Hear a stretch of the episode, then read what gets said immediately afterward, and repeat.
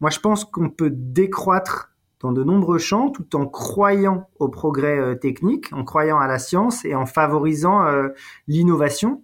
C'est un principe rationaliste euh, fort et important que de ne pas vouloir toujours croître. Encore une invention Oui, et j'en ai une aussi pour vous Normal d'avoir des idées, hein, et de là à les concrétiser. Oh, et puis on n'est pas des bêtes. hein. Cléopâtre veut qu'elle soit moderne et audacieuse. Oh, t'es génial Tout est génial Alors, très impressionnant. Bonjour, je suis Carole Stromboni pour le podcast Innover en pratique. Dans ce podcast, j'accueille des personnes issues de différents domaines pour parler d'innovation. Aujourd'hui, je reçois Jean-Baptiste, qui est depuis plus de 15 ans chez Capgemini, une grande société de conseil française. Il est aussi enseignant depuis plus de 15 ans à Sciences Po, dans le cadre du programme de reconversion des sportifs de haut niveau. Jean-Baptiste fait partie des rares personnes que je connaisse à être dans la même société depuis la fin de ses études. Et pourtant, il réussit à innover. Voyons comment. Mais dis-moi, qui es-tu? Y a aucun nom Tu es qui? Moi? Personne. Bonjour Carole, je m'appelle Jean-Baptiste Perrin, je suis vice-président au sein du groupe Capgemini et je suis chargé d'enseignement à Sciences Po à Paris. Oui, Capgemini. Donc moi, je suis partie il y a longtemps, mais toi, tu y es toujours. C'est incroyable. Comment expliques-tu euh, c'est d'être resté aussi longtemps, d'y être toujours? Ouais, ma fidélité euh, professionnelle interroge euh, assez régulièrement. Euh, D'autres y voient des gages sur ma fidélité amoureuse qui serait inversement proportionnelle. Je démentis cette rumeur. J'ai investi sur un employeur dès le début en me disant que si jamais j'étais pas content des évolutions qu'il me proposait, j'oserais partir vite. Et en fait, je suis très content de la carrière à, à rebond et à tiroir que j'ai dans un groupe qui fait plus de 300 000 personnes, qui offre beaucoup de débouchés. J'ai pas mal changé de poste en interne et je suis toujours aussi content euh, de, des possibles qu'il m'offre. Oui, moi, j'ai beaucoup appris chez Capgemini euh, Consulting, là, qui maintenant est devenu euh, Invent. Et donc, je peux comprendre que, tu aies pu faire carrière. Vraiment, c'est super. Est-ce que tu peux présenter brièvement ton activité aujourd'hui dans ce poste que tu occupes de vice-président?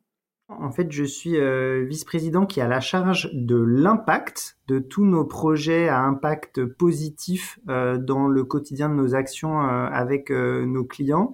On a structuré cela autour d'une initiative euh, qui porte le nom d'Invent for Society pour faire euh, le lien avec euh, notre nouvelle marque que tu évoquais. En gros, on a trois piliers d'action. Un pilier autour de l'impact social, du CARE, le concept de, Cynthia Fleury, mais qui en, transverse dans plusieurs industries, plusieurs secteurs le pilier de l'impact environnemental et climatique, et enfin le pilier de la confiance, de, tous les dispositifs qu'on peut mettre en place pour euh, donner de la confiance aux citoyens dans les usages qu'il fait euh, de la technologie, euh, de la donnée, de l'intelligence artificielle. J'y suis chez Capgemini depuis un peu plus de 15 ans et en transversal, j'ai une expertise publique, administration publique, que je développe avec des clients en France dans le domaine de la culture, du développement durable, de l'inclusion numérique et de l'éducation.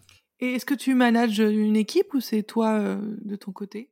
Alors, euh, je manage une petite équipe au niveau euh, global, mais euh, l'immense chance que j'ai euh, dans ce poste un peu sur mesure, c'est de pouvoir travailler avec les 22 pays dans lesquels Capgemini Invent exerce une activité, des experts thématiques qu'on retrouve dans tous ces pays-là, et globalement, c'est euh, la sphère de l'impact est euh, une sphère qui a le vent en poupe, où il y a énormément de euh, jeunes consultants qui ont envie de marquer de leur empreinte la société et de donner du sens dans leur travail.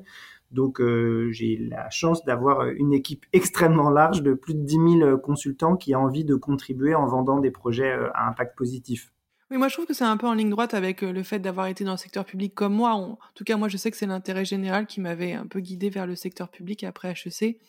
D'ailleurs, j'ai en regardant ta, biographie, je me souvenais plus, mais moi majeur à HEC c'était à l'ESCP et du coup on a dû être en même temps dans les dans les locaux de l'ESCP puisque j'y étais en 2003-2004 et j'ai vu que toi tu, tu avais y allais, en- t'avais commencé en 2003. C'est rigolo. Exactement. Tu m'as précédé d'un ou deux ans, mais c'était une des majeures euh, transverses HEC ESCP, de même que euh, la majeure sur euh, euh, la culture, les arts et la culture, euh, deux, deux majeures qui m'avaient bien tenté à l'époque. Mm. Et t'avais fait laquelle finalement? Moi, j'ai fait finalement une majeure stratégie, mais euh, en partant euh, euh, à l'étranger, je suis parti en accord d'échange au Chili où j'avais fait une majeure administration publique. Excellent, excellent. Oui, c'est vrai qu'on commençait à partir à l'étranger. Maintenant, tous les jeunes, ils vont automatiquement, quasiment, j'ai l'impression, mais, mais pour nous, c'était encore exceptionnel. Avant de passer à la partie innovation hein, qui nous rassemble aujourd'hui, est-ce que Jean-Baptiste, tu pourrais me dire quelle est ta plus grande fierté professionnelle ou personnelle ou les deux? Je pense que ma plus grande satisfaction personnelle, plus que fierté euh, personnelle, c'est euh, de vivre euh, au grand jour mon amour pour le tennis que j'arrive à pratiquer et surtout à suivre. Je suis un grand fan du circuit euh, euh, du tennis euh, féminin et masculin. J'arrive à suivre en même temps que mes jobs que tu as évoqués, le job chez Capgemini et le job d'enseignement à Sciences Po. et donc, c'est pas étonnant que de me retrouver la nuit connecté à, à, regarder des matchs aux États-Unis, en Australie, en même temps que je termine une proposition commerciale ou un point de vue. Euh, et puis professionnellement, je pense que ma plus grande fierté, c'est d'allier euh, la question euh, du sens, de l'engagement, parfois même de l'activisme au travail dans une multinationale de plus de 300 000 personnes, créatrice d'emplois et de liens sociaux, en, en, en, recrutant tous les visages de la société au sein de cette entreprise et dans presque tous les pays du monde fierté parce que euh, j'estime que hum, bah, c'est une vraie chance que de pouvoir euh, être salarié d'un groupe euh, qui veut employer tous les types de talents et pas seulement les élites issues de certaines grandes écoles ou de certains métiers. Mais ça, ça a changé alors depuis 15 ans parce que ce n'était pas le souvenir que j'avais gardé de Capgemini.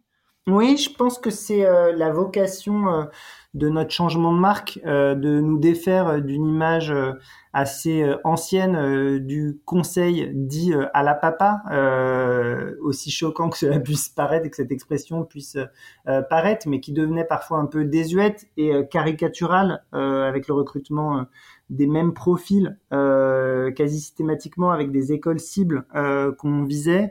Je pense que l'insertion de la sphère euh, de la data science, du design et de la technologie a beaucoup diversifié les visages qu'on côtoie aujourd'hui au quotidien. Je pense qu'on a aussi beaucoup appris du développement de notre cabinet en Inde ou aux États-Unis où la diversité, la diversification des visages, la composante euh, de race, la composante de genre est pensée très différemment et nous a vraiment poussé à, revoir nos modalités euh, de recrutement. Et euh, clairement, c'est aujourd'hui un élément d'attractivité super fort dans nos métiers. Ah bah ça fait plaisir d'entendre ça parce que moi euh, j'ai un souvenir avec toi où on, partageait des bons moments euh, dans le centre de formation de Capgemini à l'international. Et c'est vrai que nous les Français on avait une culture de travail qui était très très orthogonale avec celle des autres. Notamment je, garde un souvenir d'un de mes managers de Capgemini qui me disait euh, bon après-midi à 6h30 ou 7h du soir et c'était pas très agréable, surtout quand tu avais fait tout ton travail et que tout le monde était très content. Mais, mais donc, ce que, ce que j'entends là, c'est que voilà, il y a une sorte d'alignement un peu sur, sur le reste du monde. Absolument. Et euh, aujourd'hui, si jamais euh, j'entends parler d'histoire où euh, un consultant se plaint d'une farce de son manager qui, lorsqu'il part à 18h30, le manager lui demande s'il a pris sa journée, on a des instances pour remonter ce, ce type de pratique totalement ridicule et déloyale pour redonner de l'équilibre à, à, aux consultants qui travaillent chez nous. Ah bah, excellent, c'est super. Bon, bah, je comprends mieux que tu sois resté aussi longtemps. Alors, parlons innovation. Tu as trop d'imagination. Ça te jouera des tours. C'est un événement considérable, une révolution. Je dis souvent que l'innovation, c'est un état d'esprit des techniques. Qu'en penses-tu, Jean-Baptiste? Je suis euh, à l'aise avec euh, cette idée, cette articulation euh, de, de, de l'engagement et, et, de la technique. moi, derrière l'innovation, j'ai une première approche euh, philosophique et étymologique du mot euh, autour euh, du renouvellement et qui va de pair avec le progrès des techniques. je suis prof de culture générale à Sciences Po, donc je vais être euh, ennuyeux et, et, parler philosophie, mais euh, j'aime bien l'idée de, de, Francis Bacon euh, qui reprend pour la première fois le terme d'innovation en rapport avec les sciences et, les techniques et dans ses essais de morale et de politique démontre la nécessité d'innover en, en, en, pensant la valeur de l'innovation par rapport à la valeur temps. Euh, le temps qui passe euh, jouerait contre nous et la recherche de l'innovation devient une nécessité euh, dès lors qu'on a envie de contrecarrer les, les effets corrupteurs euh, de ce temps. Donc, si on va jusqu'au bout, l'innovation euh, elle présente toujours le risque euh, euh, d'aggraver euh, des mots, pas forcément de les améliorer. Et, Bacon recommande d'avancer prudemment au rythme de ce temps. Et, il faut en gros prendre le temps de pouvoir innover et de rendre ça possible. Et ça, pour moi, Carole, ça doit s'appliquer opérationnellement dans la vie professionnelle. Et je crois que ça va aussi très bien avec ta punchline sur le fait que euh, l'idée ne compte en soi que pour 10% euh, dans, dans une innovation. Je me souviens d'un projet que j'ai réalisé concrètement à, la délégation euh, générale à l'emploi et à la formation professionnelle il y a près de 10 ans avec Laurent Duclos, Marc-Antoine Estrade et, Bruno Coquet. L'idée, c'était de développer des mécanismes d'innovation dans la maison au, service des politiques publiques de l'emploi. Et j'avais beaucoup appris à leur côté parce que on avait déroulé une méthodologie euh, qui pensait l'innovation comme une routine. C'était choquant de penser euh, l'innovation comme une euh, routine euh, parce que c'est très loin du caractère euh, inventeur. Géo trouve tout qu'on imagine derrière le terme d'innovation. et pourtant, moi, je, je, suis vraiment convaincu que l'innovation reste un travail, une police euh, intellectuelle très cadrée euh, qu'on doit travailler euh, dans le temps et qu'on doit rendre possible en dédiant du temps pour réfléchir et pour penser les processus comme on fait les techniques, comme on réalise les techniques. C'est très juste. A à la fois une idée de, rapidité avec, par exemple, les sprints créatifs de Google où en cinq jours on peut résoudre des problèmes, et en même temps cette idée de prendre le temps et l'idée de lever la tête du guidon. C'est intéressant cette, cette, tension entre les deux, ce côté rapidité d'innovation, en même temps nécessité de prendre le temps. Exactement. Tu évoques toi-même les sprints. Euh, en cela, c'est euh, éclairant parce que c'est fait pour être rapide, mais c'est également itératif. Donc on retrouve cette idée de routine nécessaire pour l'innovation. On ne peut pas tout trouver tout de suite d'un coup. Ça n'est euh, pas souhaitable parce qu'on n'en mesure pas euh, les effets euh, indésirables. Et en plus, ça n'est pas propice parce que il faut pouvoir être en maîtrise et répéter les différents exercices pour pouvoir, in fine, parvenir à innover. En tout cas, c'est ce que je pense.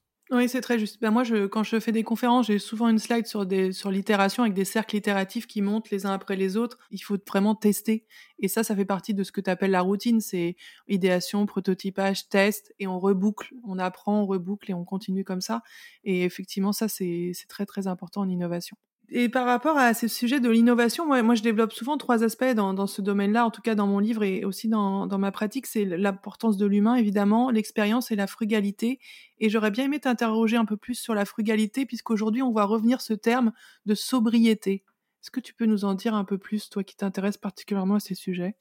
Euh, bah, les trois aspects que tu as évoqués euh, sont évidemment clés, mais euh, celui sur lequel, euh, en tout cas, on parle le plus euh, en ce moment, ces jours-ci, ces mois-ci et ces toutes dernières années, c'est, je pense, en effet, les enjeux de frugalité et de sobriété. J'anime un, un, chantier en interministériel pour la mission numérique des grands groupes sur la sobriété numérique, pour penser le rôle des grands groupes et aller vers plus de sobriété numérique, notamment dans les usages du, du digital. Il y a tous les mois de septembre euh, les fameuses universités d'été pour l'économie euh, de demain, auxquelles je suis très attaché parce qu'il y a plein de collectifs de jeunes qui pensent euh, les enjeux de sobriété. Et le slogan de ces universités d'été en 2022 c'était sobriété je crie ton nom euh, pour pouvoir euh, donner lancer cette euh, injonction paradoxale ou amusante parce que reprise de la littérature mais qui s'installe comme une nécessité pour agir pour toutes les entreprises et pour euh, la nouvelle génération. Ça me vaut parfois euh, des désaccords euh, que de travailler dans un groupe du CAC 40 et d'avoir des parties prenantes chez Capgemini qui sont des pro-croissance et qui mettent parfois les décroissants au même niveau que, par exemple, les climato-sceptiques. Moi, je pense qu'on peut décroître dans de nombreux champs tout en croyant au progrès euh, technique, en croyant à la science et en favorisant euh, l'innovation. C'est un principe rationaliste euh, fort et important que de ne pas vouloir toujours croître. Et, en cela, ben, je pense qu'il faut croire aux innovations frugales et sobres et on aura peut-être l'occasion d'y revenir. Euh, je te rejoins. C'est vraiment un, chemin euh, qui donne envie, en fait, de trouver cette ligne de crête entre, ces deux, deux champs opposés. Qu'est-ce que tu, à quelle innovation tu penses aujourd'hui? Parce que moi, j'ai quand même l'impression qu'il y a peu d'innovations qui vont dans ce sens-là, euh, grand public, j'entends. Par exemple, en matière de design, euh, on arrive euh, en, avec euh, des nouveaux types de produits, des nouvelles matières à faire des objets d'une simplicité incroyable et qui vont lui faire gagner en légèreté ou en efficacité en tant que tel. Et puis, donc, dans la sphère de, de, l'industrie intelligente, je pense qu'il y a pas mal d'innovations qui se font sur des choses extrêmement simples peu consommatrices de nouveaux matériaux, d'énergie euh, et, par ailleurs euh, parfaitement euh, jolies et qui peuvent trouver leur public. Et puis, euh, moi, j'aime bien aussi, euh, je mets dans l'innovation euh, frugale et sobre les sources d'innovation elles-mêmes. je pense qu'il n'y a pas besoin de dépenser des milliards d'euros pour pouvoir trouver des, des, des, des, matériaux propices à, à, à l'innovation. je pense que la grande majorité des innovations peut se penser dans des évolutions de ce qui existe déjà ou en tirant profit du monde qui est le nôtre. Euh, la planète n'a pas attendu l'intelligence humaine pour euh, innover. Euh, il y a des animaux et des végétaux qui ont bâti des laboratoires d'innovation comportementale avec des baleineaux ou des orques qui ont des mentors, des plantes qui arrivent à communiquer entre elles. Et, et, en ça, tout ça, ça doit pouvoir nous inspirer pour pouvoir penser des innovations simples.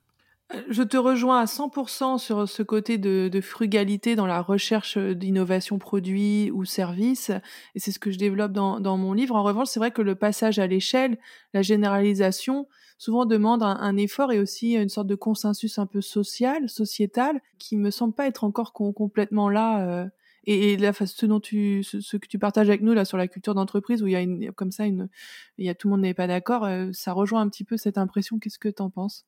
Bah, la société est, je crois, euh, divisée dans des anciens clivages, des clivages politiques, euh, gauche-droite, euh, avec des populations classiquement à droite qui ont peur d'un arrêt de la croissance parce qu'elle a investi et parié sur la poursuite d'une croissance forte. Pour autant, je pense que la prise de conscience des impératifs de changements comportementaux euh, pour pouvoir euh, inverser euh, la tendance épouvantable du réchauffement climatique, non pas le résoudre, mais juste inverser la tendance exponentielle et ultra haussière, fait que j'ai espoir sur le fait que on arrive à se mettre d'accord pour raisonner différemment. Et à ce titre, le changement du champ lexical du, du, monde politique et notamment du gouvernement en France qui parle d'une la fin de l'abondance et de l'ère de l'abondance va nous pousser à, à, à, trouver des innovations euh, sobres et frugales, notamment euh, dans un contexte de pénurie euh, d'énergie. Avant de passer à ma question sur l'inspiration, j'aurais voulu développer un, champ un peu adjacent, puisque comme tu enseignes pour le programme de reconversion des sportifs de haut niveau, donc est-ce que là-dedans, il y, y a, des choses qui sont liées à l'innovation dans la façon dont ils abordent leur vie professionnelle post-sport de très haut niveau Toi qui les connais bien maintenant, tous ces sportifs. Ouais, alors c'est pas des innovations classiques et traditionnelles, mais euh, l'une des missions formidables euh, qui m'est donnée d'avoir en accompagnement ces, ces, sportifs de haut niveau euh, qui préparent leur après-carrière, c'est les aider à trouver leur territoire d'expression pour définir leur futur métier en dehors de la vie sportive. Réfléchir avec eux sur où est-ce qu'ils vont être bons, où est-ce qu'ils vont percer et comment est-ce qu'ils vont euh, trouver leur place dans euh, la société et en soi un exercice intelligent et intéressant en matière d'innovation. Euh, je garderai toute ma vie en tête un exemple assez criant, quelqu'un dont je peux citer le nom, qui s'appelle Stéphanie Cohen-Aloro, qui a fait le programme, qui était une joueuse du top 60 de tennis féminin. on, faisait un exercice de bilan de compétences et elle me disait euh, c'est complexe parce qu'elle trouvait que dans la vie, euh, en gros, elle connaissait parfaitement que deux mondes, euh, celui du tennis féminin et celui des hôtels, puisqu'elle avait passé 15 ans à fréquenter tous les hôtels du monde pour pouvoir développer son expression. Et en fait, elle a, grâce à ce cette, cette, réflexion posée et simple, elle a posé son plan de carrière euh, puisque s'est dit je veux euh, m'émanciper euh, au moins pour un temps du monde du tennis pour découvrir autre chose et faire mes preuves ailleurs. Et du coup, euh, bah, elle a fait une, une reconversion euh, extrêmement réussie dans la chaîne euh, Accor en travaillant pour euh, les clubs euh, de sport ou euh, de, de rééducation ou de balnéo de la filière euh, Sofitel Accor. Elle connaissait comme personne les secrets de la satisfaction client dans ces grands hôtels parce que pendant dix ans, elle avait euh, vraiment euh, parcouru le monde euh, à la recherche de qu'est-ce qui faisait qu'elle aimait particulièrement un hôtel ou un autre en tant que sportive. Et elle a donné euh, immense satisfaction euh, dans ce nouveau rôle euh, où elle était à la fois, où elle- en gros, elle s'était exercée pendant dix ans en tant que testeuse sans savoir, euh, ce qu'elle a transformé brillamment euh, en passant de l'autre côté de la barrière et en gérant euh, notamment euh, le service des sports de l'hôtel Molitor quand il a été créé. Ah, c'est une, très belle histoire. Moi, j'ai eu le plaisir aussi d'interviewer Sarah Ouramoun, euh, qui est boxeuse, qui Même programme, ouais. Boxeuse multimédaillée euh, olympique et qui euh, bah, hum, était très attachée à cette idée d'innovation et d'expérimentation. Elle a créé plusieurs entreprises. Elle a trouvé des formules assez remarquables pour diffuser les valeurs de la boxe et le sport de la boxe en dehors des contrées qu'elle avait l'habitude de pratiquer en tant que sportive de, de, haut niveau, en entreprise, euh, en tant que, que ciment territorial euh, pour pouvoir euh, faire en sorte que les populations locales puissent se parler et échanger. Elle a vachement changé le regard de la boxe, je pense, dans l'opinion publique. Et c'est quelqu'un qui aime résolument innover. Alors justement, innovation. Pour innover, il faut s'inspirer. Comment toi, tu t'inspires, Jean-Baptiste?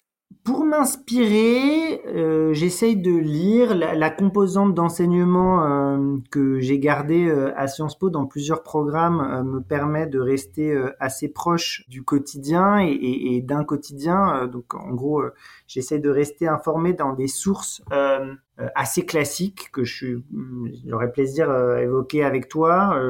Depuis que j'ai euh, 14 ou 15 ans, j'ai gardé un abonnement à Sciences et Avenir qui est pour moi euh, l'objet de, de, de, lecture et de détente en apprenant plein de choses. Dès que je voyage, j'achète Courrier International où il y a plein de petits euh, articles qui donnent euh, des idées, qui repartent de faits divers en pensant des usages nouveaux ou différents de certains produits, de certains matériaux.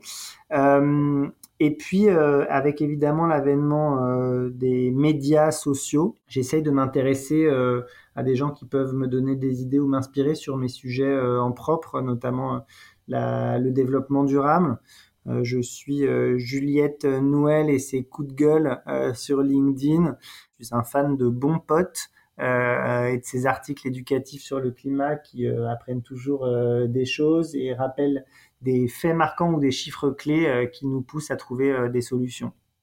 Ah, Excellent, merci beaucoup. Bah, passons à l'interview flash. J'avais deux, trois questions à vous poser. Est-ce que vous avez des questions? Tes centres d'intérêt quand tu étais étudiant, scolaire ou autre? Les cours particuliers, l'enseignement et les cours particuliers, ma première semaine de 35 heures, euh, je l'ai faite à base d'une quinzaine de, de cours particuliers. J'avais vraiment le goût de la transmission. Et euh, si je dois te donner un autre centre d'intérêt, je dirais le journalisme sportif. Je voulais en faire mon métier, euh, j'ai un peu dérivé. Des cours particuliers de quelle, quelle matière? Euh, de français et de maths qui étaient les plus demandés, surtout de maths, mais j'avais un goût aussi très fort pour les langues et quelques facilités, donc ça m'est arrivé de donner des cours d'anglais, des cours d'espagnol ou des cours d'allemand. Ton premier job? Mon premier job, alors mon premier faux job, celui qui a rendu euh, jaloux le plus de monde, c'était en 98, stage de troisième, comité d'organisation de la Coupe du Monde de foot en 98, quand la France euh, gagne. Et mon premier euh, vrai job, eh ben, c'est celui chez Capgemini et à Sciences Po. C'est mon premier CDI et c'est euh, 2007. Ton meilleur souvenir de cette préparation de Coupe du Monde? C'est très paradoxal, c'est euh, la satisfaction euh, de la responsable de la billetterie. Euh, à l'époque, en 98, on n'a pas Internet, on a des Minitel. Et là où je me suis rendu le plus utile dans mon stage, c'est quand j'avais les NPAI, n'habite pas à l'adresse indiquée, avec les billets qui revenaient, et je reprenais le Minitel pour voir où est-ce que les gens avaient déménagé, et je réécrivais l'adresse. Extrêmement utile, grosse satisfaction. Moi aussi, j'ai connu le Minitel. Alors, ton signe astro Je suis athée, je suis mécréant, j'essaie d'être le plus rationaliste possible. Je sais que je suis Capricorne, mais j'en fais pas grand chose dans ma vie. Ok, bah moi aussi je suis Capricorne, on se rejoint là-dessus. Ton MBTI Je crois que j'ai fait ce test et que j'avais atterri sur ESTJ. Euh, extraverti et rationnel, c'est sûr.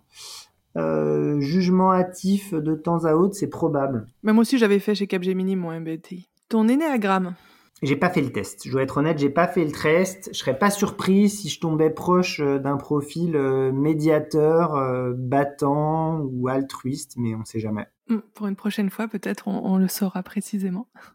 Ce que tu dis le plus souvent aux sportifs en reconversion. De se faire confiance, de se faire confiance. Le sportif en reconversion, euh, il, il est en plein doute parce qu'il voit, euh, notamment sur les bancs de Sciences Po, des gens euh, extrêmement académiques passer devant et avec des qualités de culture générale parfois supérieures.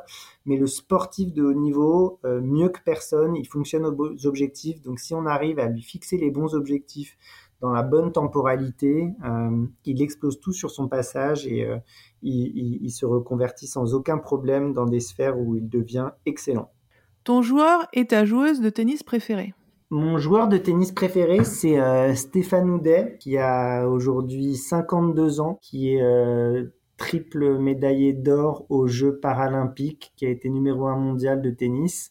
Il a une particularité, c'est qu'il joue en tennis en fauteuil, euh, puisque suite à un accident de moto, euh, il, il a dû passer sur fauteuil et il s'est créé une deuxième vie euh, après sa vie de vétérinaire.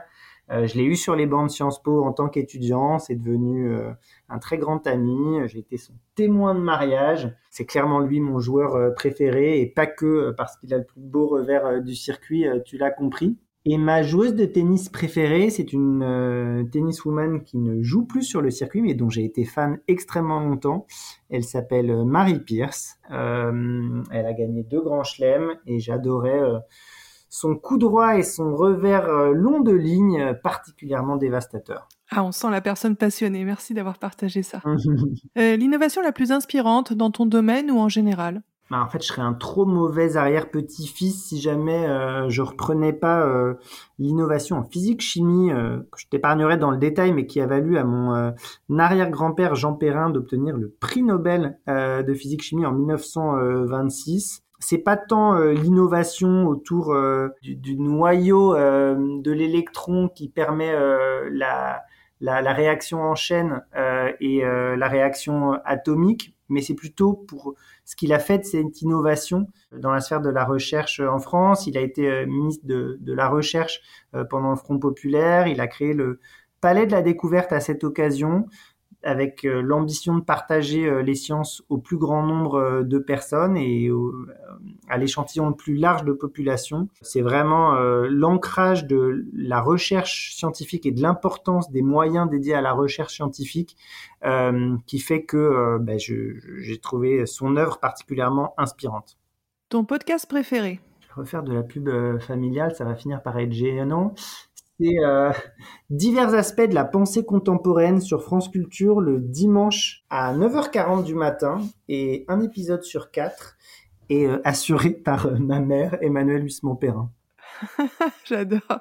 Ta mère, elle avait quelle profession? Elle est philosophe ou? Exactement, prof de philo. Excellent. Le dernier livre que tu as lu? J'ai découvert les écrits d'Edith Bruck, hongroise d'origine. Euh, c'est, je pense, l'une des dernières euh, écrivaines de l'expérience de la Shoah et de la Deuxième Guerre mondiale. Elle vit désormais euh, en Italie et euh, dans ses derniers ouvrages, et notamment, notamment euh, celui que je redécouvrais qui s'appelle Il pan perduto, le pain perdu, elle, explique comment apprendre à accepter l'inacceptable et se trouver de nouveaux environnements pour accepter la vie après l'expérience de la déportation. Encore deux questions. Donc l'avant-dernière. Où aimerais-tu vivre dans un monde idéal? Je suis très content et très heureux de vivre euh, à Paris. J'espère que Paris va réussir à, poursuivre sa mue pour affronter euh, le réchauffement climatique. Et euh, le pays que je préfère et dans lequel j'ai eu la chance euh, d'habiter pendant euh, euh, quelques mois, j'en parlais au début du podcast, c'est le Chili pour la diversité de ses paysages. C'est vraiment un pays qui a la chance de tout avoir au, au sein d'un même territoire, pas immense en kilomètres carrés, mais extrêmement étendu. Et dernière question. Le conseil que tu donnerais au jeune homme que tu étais à 15 ans? Bah, ce conseil se rapprocherait sans doute euh, du conseil que je donne euh, aux sportifs que euh, je prépare à la reconversion. faire et se faire confiance sans avoir peur de la valeur temps. on a parlé de l'importance du temps. Pour pouvoir innover. je redis l'importance des moyens et du temps pour les chercheurs et la recherche de façon à aboutir des conclusions. Euh, ne pas avoir envie d'aller trop vite et se dire qu'il euh, n'y a pas de temps perdu. Euh, chaque moment passé est propice à la réflexion et que sans doute on, arrive à innover grâce au temps, y compris quand on n'a pas le sentiment de travailler pour innover c'est un conseil très profond pour un jeune homme de 15 ans. ouais, mais j'étais à l'époque euh, impatient et j'avais euh, la hantise euh, de mettre à profit chaque minute et chaque seconde de mon emploi du temps sans me dire que bah, sans doute des temps morts pouvaient aussi aider à, gagner du temps par la suite. Très, très sage. Merci beaucoup Jean-Baptiste. L'interview flash est finie. On a quand même deux questions pour clore ce podcast. L'avant-dernière, c'est on en a parlé, hein, l'innovation, c'est un état d'esprit des techniques. Euh, quel conseil, toi, tu donnerais aux personnes qui veulent innover? Ben, Je pense que le conseil que je donne très volontiers, c'est euh, paradoxalement par rapport à la métaphore du temps euh, qu'on évoquait à l'instant, de ne pas avoir peur d'innover et de pas trop attendre pour vouloir innover. On peut démarrer sur à peu près chaque champ. Il faut simplement choisir les champs euh, de ce qui nous importe et de là où on peut avoir euh, de l'impact. On parlait tout à l'heure d'innovation sobre euh, et frugale pour innover de façon durable. Il, faut avoir confiance sur le fait qu'on peut utiliser des ingrédients simples pour pouvoir trouver des choses géniales.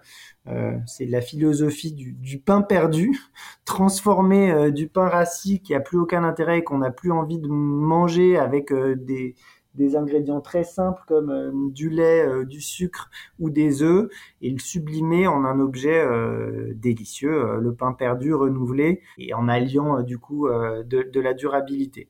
J'aime beaucoup la métaphore, je l'avais jamais entendue avant.